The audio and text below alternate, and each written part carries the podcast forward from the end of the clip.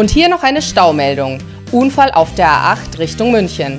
Zwischen den Anschlussstellen Bad Aibling und Irschenberg staut es sich auf einer Länge von 8 Kilometern. Wir wünschen eine gute und sichere Fahrt. Wie Sie als Unternehmer immer Herr der Lage bleiben, wenn sich bei Ihnen mal was staut, das verraten Ihnen Reinhold Kober, Daniel Mund und Dr. Stefan Lackner im neuen Podcast Driver Seat. Einfach mal reinhören. Ja, lieber Stefan, das sieht jetzt hier ganz schlecht aus. Ich glaube, hier stehen wir jetzt die nächste Zeit. Ja, schaut gar nicht gut aus. Ist der übliche Stau hier zwischen Rosenheim und München. Du, was hältst du davon, wenn wir Daniel anrufen, was der so treibt? Das klingt doch gut. Der treibt sich doch immer irgendwo in der Weltgeschichte rum.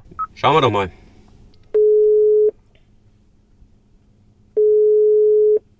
Ja, Mensch, heute ist Freitag und da ist doch schon wieder der Stefan an der Leitung. Grüße dich. Servus. Äh, wir sind wieder im Stau, der Reinhold und ich, und haben uns gedacht, wir melden uns mal wieder bei dir. Hi Daniel. Hi, grüßt euch. Äh, steht ja schon wieder im Stau, sag mal. Du, bei dem Wetter, kein Wunder. Also insofern, ja. der Winter kommt jedes Jahr überraschend, du weißt es doch. Aber sagt mal, heute ist doch Freitag. Seid ihr freitags auch beruflich unterwegs? Was ist denn das für eine Frage? Bist du etwa schon äh, dabei, deine Work-Life-Balance zu optimieren oder wie soll ich das verstehen? äh, ja, ich weiß ja auch nicht, wie ihr das seht, so mit dem, mit dem Freitag und dem Feierabend, aber tatsächlich dieses Thema Vier-Tage-Woche und Freitagsarbeiten, das ist in der Branche tatsächlich angekommen. Äh, viele Fensterbauer wollen nämlich tatsächlich den Fachkräftemangel mit sehr attraktiven Arbeitszeitmodellen begegnen. Ich habe dazu, ihr habt ja jetzt Zeit ja, zum Zuhören, ich habe nämlich vor kurzem mit einem Geschäftsführer gesprochen von Baltic Fenster und der wagt jetzt ein Experiment. Wow, du machst uns neugierig, erzähl ein bisschen. In den Wintermonaten wird bei denen die Verwaltung jetzt jeden Zweitag eingefroren, also zugesperrt. Die Idee dahinter, den Mitarbeitern, die bekommen dadurch zusätzliche freie Tage und natürlich auch ein Plus an Lebensqualität. Und gleichzeitig kann das Unternehmen an diesen Freitagen Heizungsenergie und Lichtenergie einsparen. Aber natürlich ist ja auch klar, die müssen von montags bis donnerstags dann ein bisschen mehr arbeiten. Das passt so ein bisschen zu dem, was mir der Uwe Niepel, den kennst du ja auch von Fensterbau Düren, erzählt hat. Äh, mit dem habe ich äh, unlängst gedreht bei den Rosenheimer Fenstertagen. Ähm, das ist ja ein Handwerksbetrieb und der hat es ja. ganz fest auf der Agenda.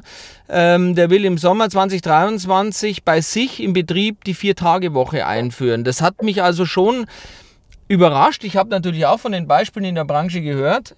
Ähm, Stefan, was sagst du? Ist dieses Thema, diese Überlegung, ist es äh, für alle Betriebsgrößen in gleichem Maß relevant?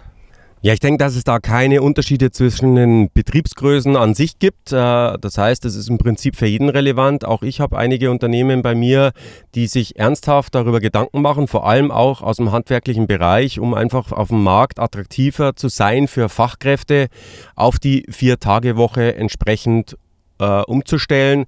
Aber da gilt es natürlich einiges äh, zu beachten, damit das Ganze auch funktioniert. Glaube ich. Bei dem, übrigens bei dem, bei dem Beispiel Baltic, ne, da ist es so, da ist es so, dass äh, der Vertrieb auch am Freitag tatsächlich besetzt ist. Ja? Also die haben das nur umgeschiftet. Ähm, und dann macht es eben entweder der Innendienst oder eben ein Vertriebsbüro. Das bedeutet, das bedeutet natürlich, der Laden ist auch am Freitag zu erreichen. Ja? Also da sind wirklich, die Aktivitäten sind voll da. Ne? Das wollte ich gerade explizit ansprechen, weil äh, ich sage mal, Vertrieb passieren am Freitag, da wäre ich schon skeptisch. Also ich habe erst unlängst mit einem Vertriebsexperten gesprochen, auch natürlich über das Thema New Work und neue Arbeitszeitmodelle, auch Homeoffice, dieses ganze Themenfeld, der hat mir gesagt, der Freitag ist im Vertrieb ein ganz wichtiger Tag ja. und zwar auch vor dem Hintergrund, dass letzten Endes ja, äh, ich sage mal, der potenzielle Kunde entscheidet, wann das Geschäft idealerweise zustande kommt. Und da ist es halt so, ähm, dass ich sage mal, wenn jemand viel beschäftigt ist, dann macht es wenig Sinn, den morgens äh, am, am Montag um 8.30 Uhr anzurufen, wenn er gerade geistig durchgeht, was er in der Woche alles auf dem Zettel hat. Wohingegen, wenn er, sage ich mal, Freitag 16 Uhr Feierabend hat oder 17 Uhr oder egal wann, ähm, dann ist da natürlich, sage ich mal, vielleicht eher eine gewisse Offenheit und auch eine, eine gewisse positive Grundstimmung, die ein einen dann auch für die Botschaften des Vertriebs empfänglich macht. Auf jeden Fall. Also Freitag, Freitag muss der Betrieb, äh, Vertrieb auf jeden Fall besetzt sein. Aber kommen wir nochmal zurück auf diese 30 oder auf diese Arbeitszeitmodelle. Ähm, da habe ich noch im Hinterkopf, es gibt ja unseren bekannten Fensterbauer Med, ja, Helmut Med, der wirbt ja mit einer Viertageswoche. Und es gibt einen anderen, den Grünbeck, äh, mit dem habe ich vor kurzem auch ein Interview gehabt. Der wirbt sogar für eine 30-Stunden-Woche. Ja, da gibt es unterschiedliche Ansätze bei den Unternehmen und auch Vorgehensweisen. Also da ein paar habt ihr ja schon genannt. Also aus meiner Sicht vielleicht auch nochmal ergänzen, es ist natürlich absolut wichtig, dass das Unternehmen auch am fünften Tage besetzt ist. Also nicht nur aus vertrieblicher Sicht, dass ich die Kunden erreiche, sondern dass auch mich Kunden natürlich erreichen, dann nochmal ganz kurz zurückzukommen äh, auf dein äh, Thema, ähm, dass er im Prinzip am Montag bis Donnerstag mehr Stunden leistet oder geleistet werden, äh, um einfach diese, diese Zeiten, die am Freitag dann nicht da sind äh, oder nicht gearbeitet werden, entsprechend zu leisten.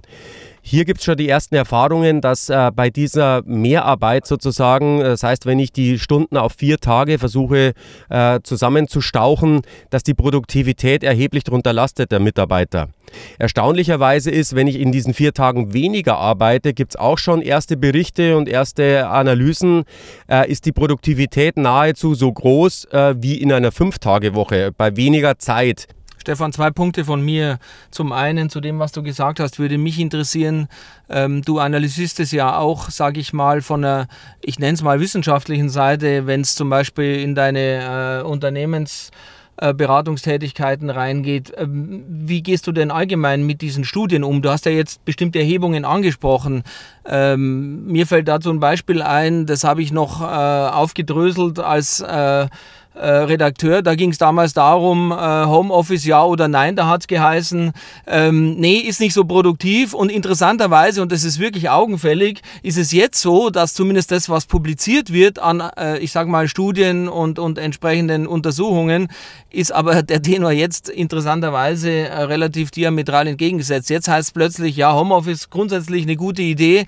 Äh, gab sicherlich nicht in jedem Einzelfall, aber per se äh, durchaus zu begrüßen. Und das Zweite ist, äh, wir haben jetzt darüber gesprochen, über mögliche Gründe. Ähm, da sind jetzt im Prinzip ja genannt worden, sage ich mal, der, der ursprüngliche Anhaltspunkt war ja oder der Anlass war ja zu sagen, vier Tage Woche, wir wollen uns attraktiver machen als Arbeitgeber. Äh, und Daniel, bei dir ist vorher mit angeklungen, eventuell sogar Kosten sparen, wenn da zum Beispiel äh, die Verwaltung entsprechend ähm, dann nicht besetzt ist oder nur, oder nur auf Notstrom läuft oder wie auch immer. Ähm, da wollte ich auch nochmal fragen, wie ihr das einschätzt, welche Motive denn da letztendlich Endes im Vordergrund stehen. Stefan, vielleicht fängst du da mal an. Ja, ähm, erstmal zu deiner Frage bezüglich der Studien. Es ist ganz, ganz wichtig. Studien sind ja meistens Erhebungen, die Impulse ableiten können, die äh, gewisse erste Tendenzen ergeben. Äh, kann man sehr schön sehen an dem Beispiel, was du genannt hast mit dem Homeoffice.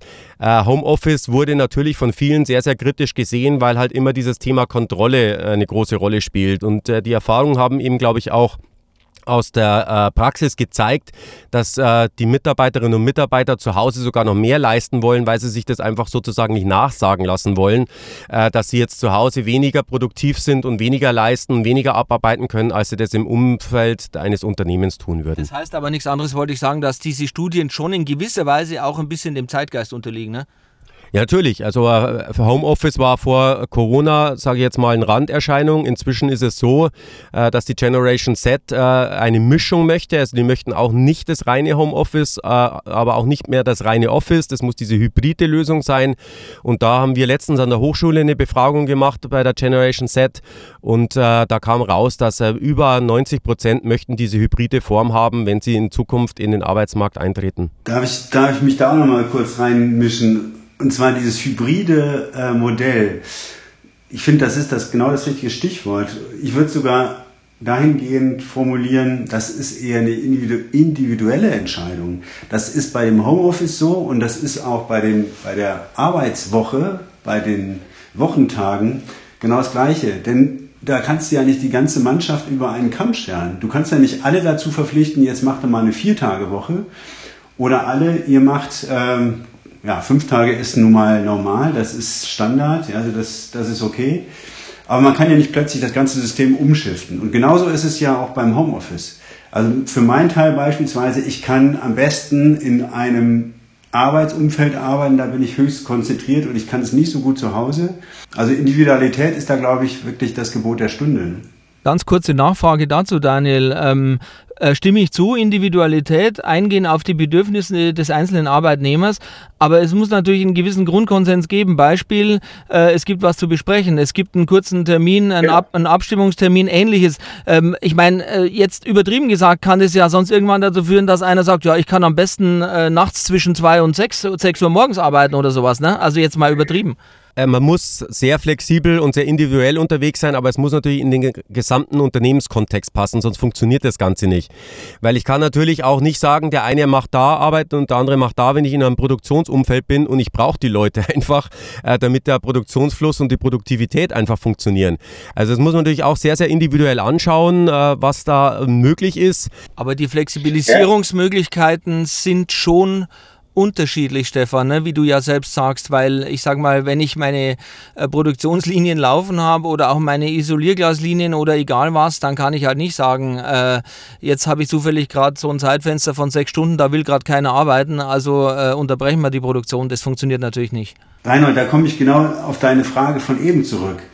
Ja, das ist nämlich bei Grünbeck, bei dem Unternehmen Grünbeck, genau diese, dieser Punkt gewesen die haben ja die Vier-Tage-Woche eingeführt und 30-Stunden-Woche, ja, bei vollem Gehaltsausgleich, Lohnausgleich. Ähm, aber das hat deswegen funktioniert, weil die eben eine Zweischicht, ein Zweischichtmodell eingeführt haben. Vorher Einschichtbetrieb, dann Zweischichtbetrieb.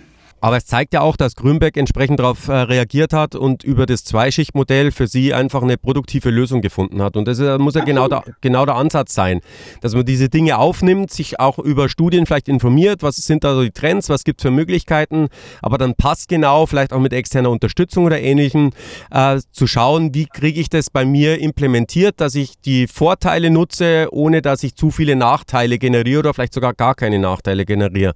Das wäre natürlich die Zielsetzung. Bei Grünbeck, das wäre gerade nochmal meine Frage, wie ist es denn kaufmännisch oder wirtschaftlich zu beurteilen, äh, Daniel? Also die haben, Grünbecks haben gesagt, ähm, wir haben A, das Problem oder die Herausforderung Fachkräftemangel. Ja, wir brauchen die Leute, wir brauchen noch mehr Leute. Äh, sie haben richtig investiert in die Produktion, also da richtig ordentlich ähm, ähm, Kapazitäten auch, auch ausgebaut. Deswegen auch die Einführung der, des Zwei-Schichtmodells. Ähm, und anschließend haben sie auch dadurch, durch diese ganzen Signale in den Markt, auch in die Region, haben sie wirklich es geschafft, ein sehr, sehr attraktiver Arbeitgeber zu werden. Und dadurch sind eben die, die äh, Menschen auch zu Grünbeck gekommen. Ja? Also hat, hat sich am Ende ausgezahlt wahrscheinlich. Grundsätzlich ist natürlich Attraktivität schwer zu messen, äh, aber mit den Unternehmen, wo wir Kontakt haben, äh, ist es tatsächlich so, dass sie ihr Image verbessern konnten, dass sie einfach auch ein Gesprächsthema waren und gefühltermaßen auch mehr Bewerbungen tatsächlich bekommen haben, auch Initiativbewerbungen, wie es so schön heißt. Was aber nicht zu unterschätzen ist, ist natürlich die Mundpropaganda in diesem Zusammenhang. Das heißt, äh, die Mitarbeiter, die eben in den Genuss äh, von solchen modernen Arbeitszeitmodellen kommen, die dann eben auch die Work-Life-Balance entsprechend berücksichtigen, die werden natürlich sehr stark auch äh, das Image des Unternehmens nach außen tragen, in die Freundeskreise rein, auch teilweise in die sozialen Medien. Und dann kann ich da natürlich auch sehr, sehr stark profitieren, dass mein Unternehmen insgesamt attraktiver wird. Ich sehe gerade da vorne, so langsam löst sich auch unser Stau mal wieder auf. Ähm, ich denke mal, es geht langsam weiter, Daniel. Ich weiß nicht, wie es bei dir aussieht. Ansonsten würde ich sagen, wir vertagen uns einfach aufs nächste Mal und ähm, blicken dann vielleicht auch nochmal so ein bisschen gesamtwirtschaftlich oder zumindest die Branchenkonjunktur betreffend in die Zukunft. Ich wünsche euch ein tolles, eine tolle Fahrt ins Wochenende und äh, auf dass eure Work-Life-Balance auch richtig äh, opti zu optimieren ist und besser wird. Nur aufpassen, dass keine Life-Life-Balance draus wird, ne? ja, es ist immer schön, mit euch im Stau zu stehen. Seit ich euch kenne, liebe ich Stau. also macht's gut, Jungs. Also macht's gut. Ciao. Sie haben auch Themen, bei denen es sich staut in Ihrem Unternehmen? Dann nichts wie ran an die Tastatur. Schreiben Sie Reinhold Kober, Daniel Mund oder Dr. Stefan Lackner. Denn der Podcast Driver Seat für die Bauelementebranche ist nur so gut wie Ihr Input. Wir freuen uns auf Ihre Themen.